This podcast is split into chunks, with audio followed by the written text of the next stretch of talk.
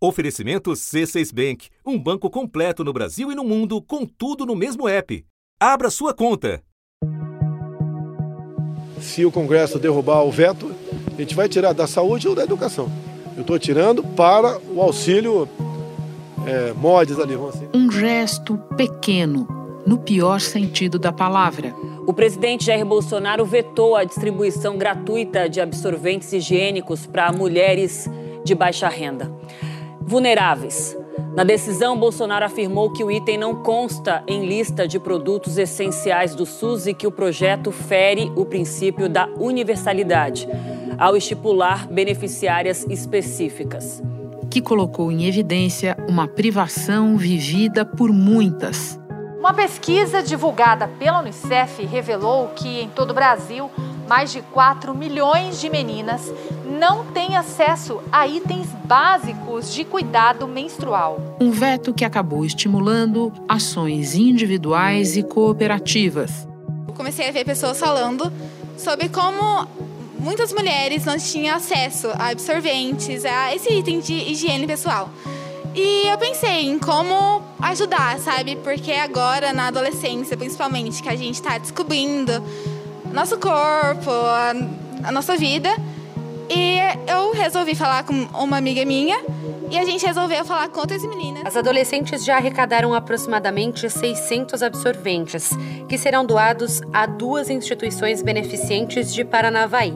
Além de projetos de outras esferas do poder público, Aqui no Maranhão, o governo do estado começou esse mês a entregar absorventes para estudantes da rede estadual. E em São Luís. E foi sancionado também um projeto para distribuir absorvente e coletores menstruais para as mulheres que não têm condições de comprar. E deve beneficiar 146 mil pessoas em todo o estado de Goiás. Aqui em Pernambuco, alunas de algumas cidades já recebem absorventes de graça. E na rede estadual também vai começar a distribuição a partir do mês que vem. Começou a valer aqui em Porto Velho a lei aí que distribui absorventes. Foi aprovada hoje na Câmara de Fortaleza o projeto que distribui absorventes íntimos de graça para estudantes da rede municipal e para mulheres em situação de extrema pobreza. Diante de tamanha reação, até em Brasília o tempo parece virar.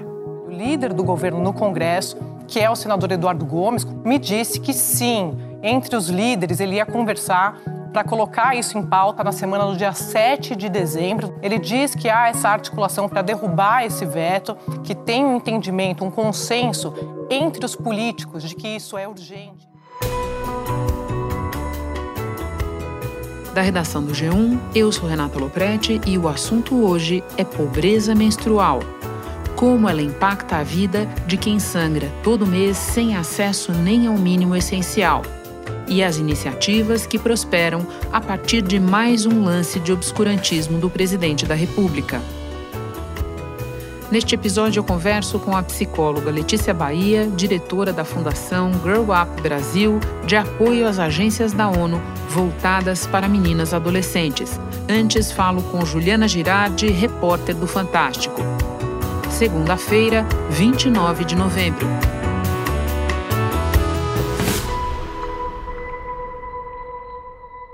Juliana, você foi se aprofundar no problema que é a pobreza menstrual no Brasil. A partir das pessoas com quem você conversou, das leituras que você fez, pode nos contar de que forma isso afeta a vida de meninas e de mulheres? Na escola, vou dar um exemplo na hora em que a aluna está dentro da sala de aula. Quando a gente conversou com alunas de uma escola em Paraisópolis, aqui em São Paulo, elas disseram que muitas vezes elas não foram à escola, faltaram à aula porque elas não tinham absorvente para usar.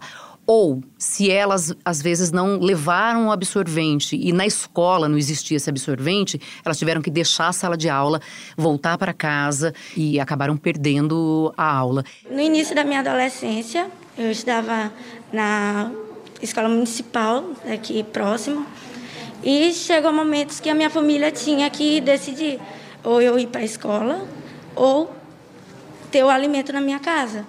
E eu optei por ficar em casa para não tirar dos meus irmãos. Mas a gente tem outras situações também, porque a gente pode falar de mulheres em presídios que precisam improvisar. É, os presídios eles são orientados a distribuir o absorvente.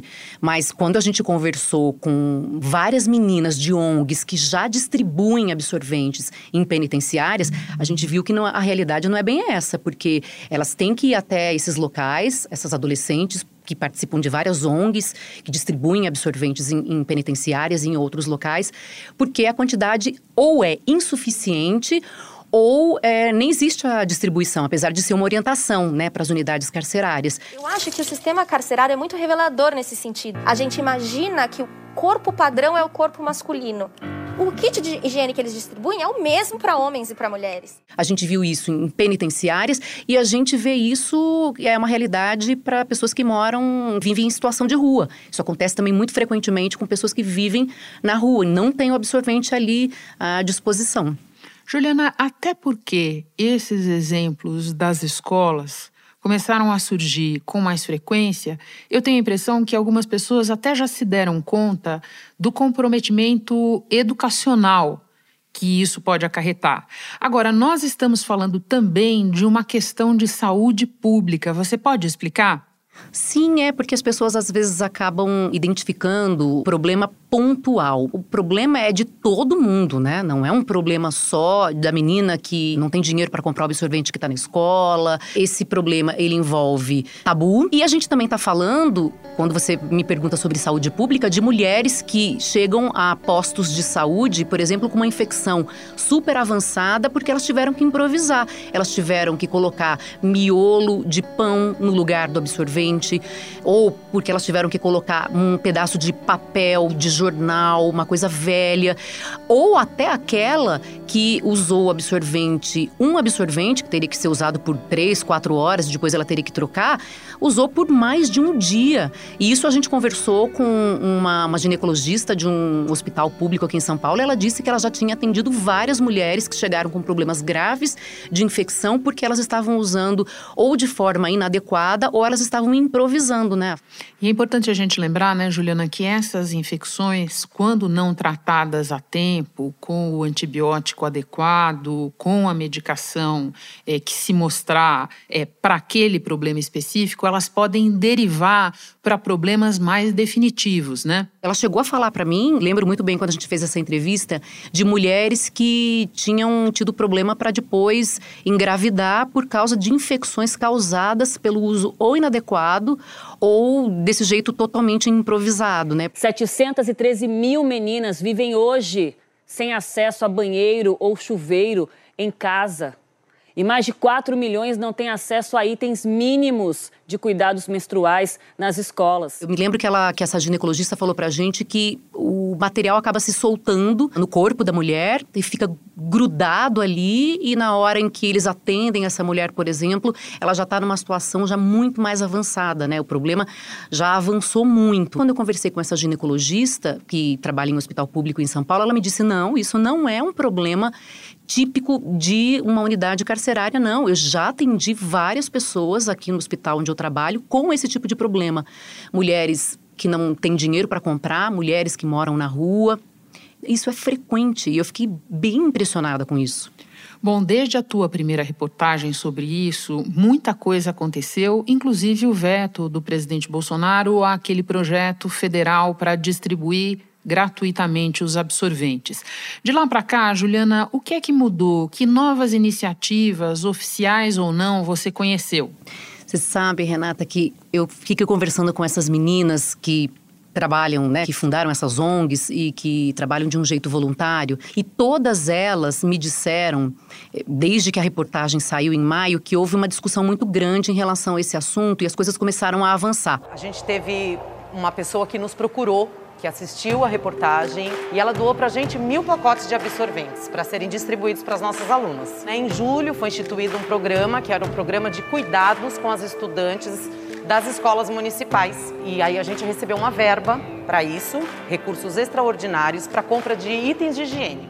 Ou seja, essas meninas elas já estavam tentando modificar algo que não acontecia e a gente deu visibilidade. E a partir do momento que a gente deu visibilidade, a discussão começou a aumentar. Então elas começaram, por exemplo, a ser procuradas por parlamentares, porque antes era elas aqui tinham que procurar esses parlamentares, eles passaram aí até elas.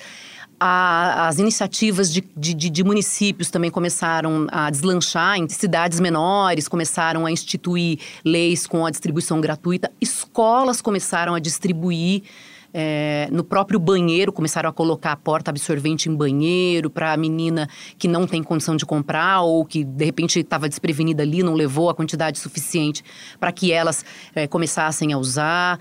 É, as discussões nas escolas começaram a ser muito mais frequentes.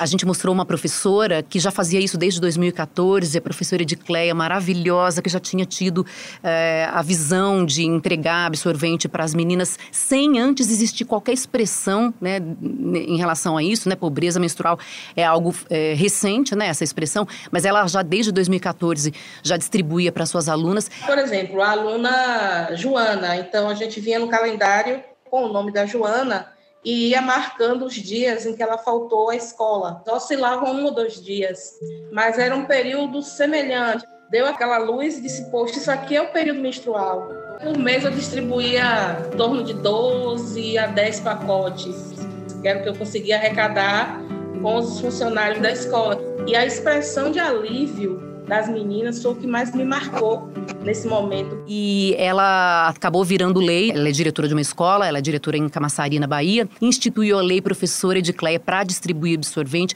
Projetos que estavam parados começaram a andar de um jeito muito mais acelerado, né? praticamente parado, os projetos começaram a, a sair realmente do papel. A ação que faz parte do programa de dignidade feminina foi lançado hoje de manhã na Escola Municipal Teodoro Sampaio.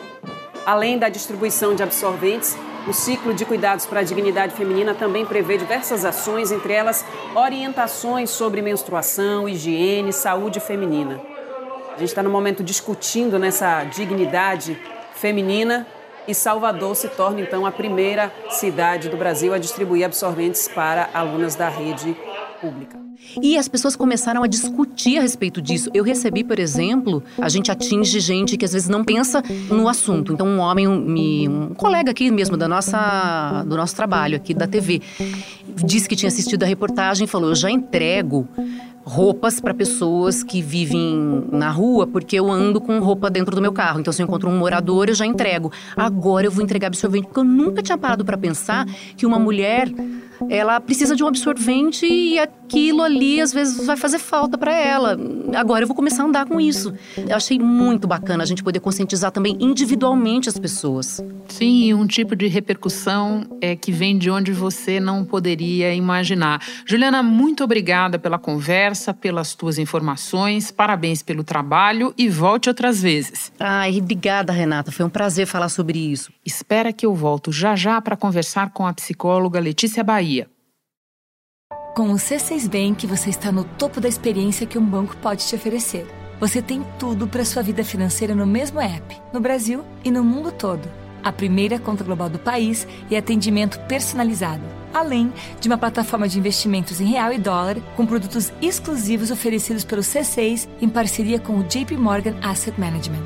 Quer aproveitar hoje o que os outros bancos só vão oferecer amanhã? Conheça o C6 Bank. Tá esperando o quê? C6 Bank. Letícia, na organização em que você trabalha, tem centenas de meninas atuando contra a pobreza menstrual. Você pode nos contar a origem desse movimento e como ele se estruturou? Com muito prazer, Renata. É uma história muito bonita.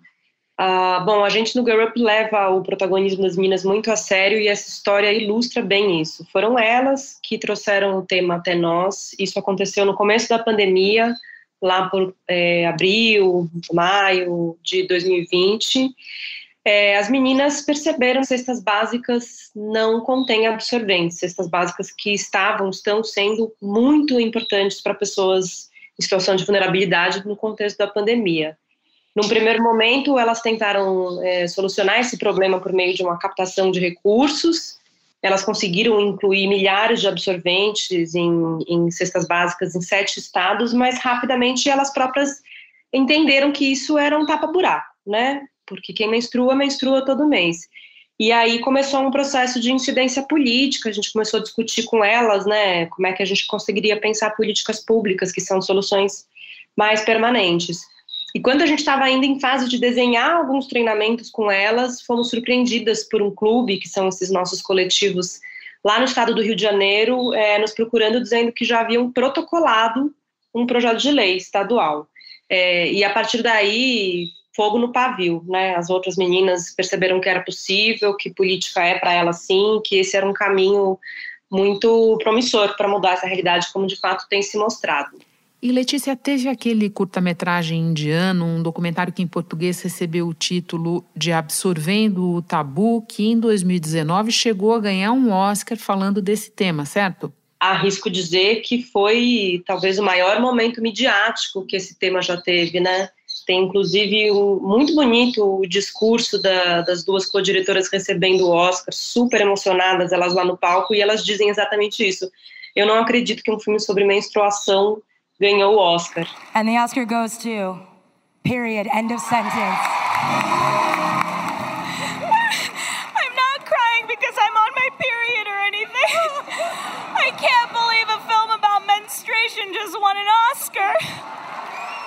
Letícia, depois do veto do presidente Bolsonaro, muitas iniciativas municipais e estaduais passaram a andar mais rapidamente. De que forma esses projetos atacam o problema? São muitas frentes, né, Renata? Primeiro, é importante lembrar que quando a gente fala sobre pobreza menstrual, em geral a gente pensa em três pilares: é, é a falta de acesso a produtos, a, a informação e a estrutura de saneamento básico. É, então, alguns desses PLs falam sobre tributação. Quando a gente reduz tributação, a gente amplia o acesso. Outros falam sobre políticas de educação menstrual, né? Aí o pilar de informação, e aí isso pode se dar tanto no ambiente da escola quanto por meio de campanhas, campanhas do poder público, mas não só, né? As empresas têm um papel relevante aí também. E talvez o, o, o, pilar né, mais difícil da gente atacar seja a questão do saneamento, que é um problema gravíssimo no Brasil, com muitas outras implicações para além da pobreza menstrual. E aí a gente está falando de projeto de país, de grandes obras, né? A gente está falando realmente de atacar este e outros problemas com uma visão de longo prazo. E mais uma vez, né, Letícia, a gente fica impressionado com quantas das nossas mazelas vão dar na questão do saneamento básico uma hora ou outra. Agora, uma outra coisa que nós vimos muito depois do veto foram campanhas de doações. Mas a gente sabe que pobreza menstrual não tem como ser combatida só com doações de absorventes. Pode nos dar exemplos do que mais pode e tem sido feito? Claro que as doações são fundamentais, as pessoas precisam do absorvente agora, mas o absorvente só resolve o problema de agora, né? não resolve, é, as pessoas menstruam todo mês. Então a gente precisa pensar a partir de uma perspectiva de campanha, a menstruação ainda é um tabu enorme, é, as meninas, quando menstruam, têm vergonha. A gente tem uma série de estudos aí, Índia, Reino Unido, né? É uma coisa já realmente muito mapeado a falta de informação e os impactos que ela traz para a saúde. Que várias capitais do Brasil já têm leis aprovadas para garantir a distribuição de absorventes. É o caso de oito cidades: Rio de Janeiro, São Paulo, Goiânia, Cuiabá, Campo Grande, Vitória, Boa Vista, João Pessoa e Aracaju. Outras capitais têm projetos de lei. Esse assunto já está tramitando, mas que ainda não foram aprovados. BH, Porto Alegre, São Luís, Teresina, Natal, Maceió e Goiânia. E algumas capitais não têm lei sobre distribuição de absorventes, mas contam com programas sociais da prefeitura. É o caso de Curitiba, Florianópolis, Fortaleza e Recife. Podemos falar sobre o assunto de diversas formas, como eu falei, campanha do governo, é, propagandas, né, uma novela pode abordar esse assunto. Quando a gente fala sobre esse assunto, a gente vai aos poucos corroendo o tabu e transformando aquilo que é um processo biológico, né, fisiológico, assim como comer, dormir, é, em algo natural é, com isso enfrentando aí uma série de implicações para a saúde e para a educação, né? Deixa eu só acrescentar um dado no quadro que você está desenhando para nós. Um relatório produzido pela tua organização estima que mais de 6 milhões de adolescentes que frequentam escolas não têm acesso a pacotes de absorventes.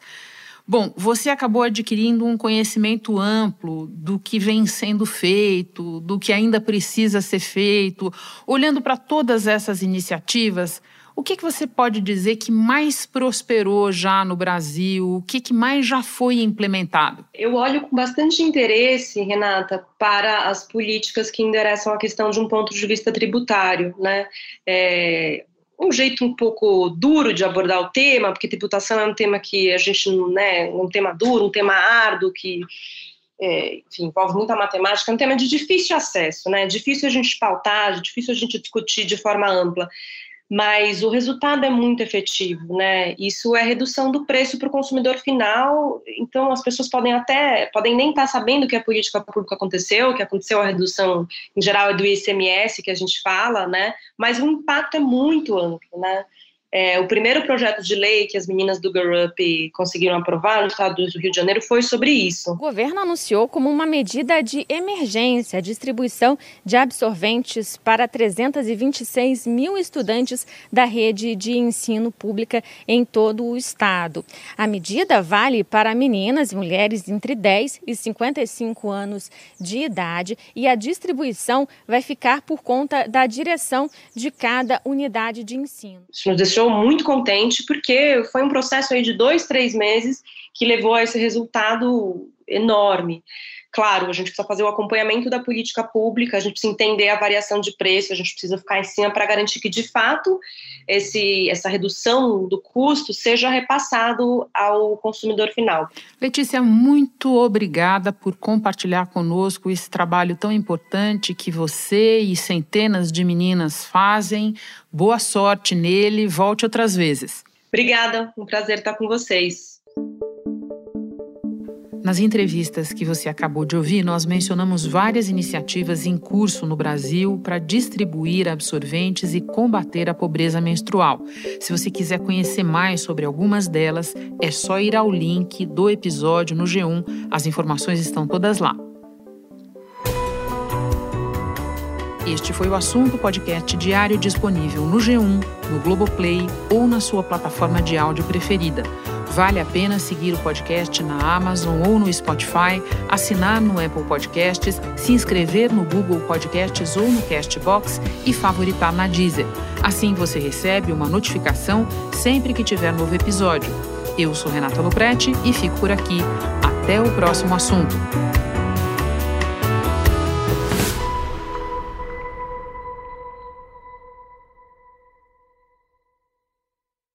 Você no topo da experiência financeira que um banco pode oferecer. Escolha um banco completo no Brasil e em qualquer lugar do mundo. Abra sua conta no C6 Bank.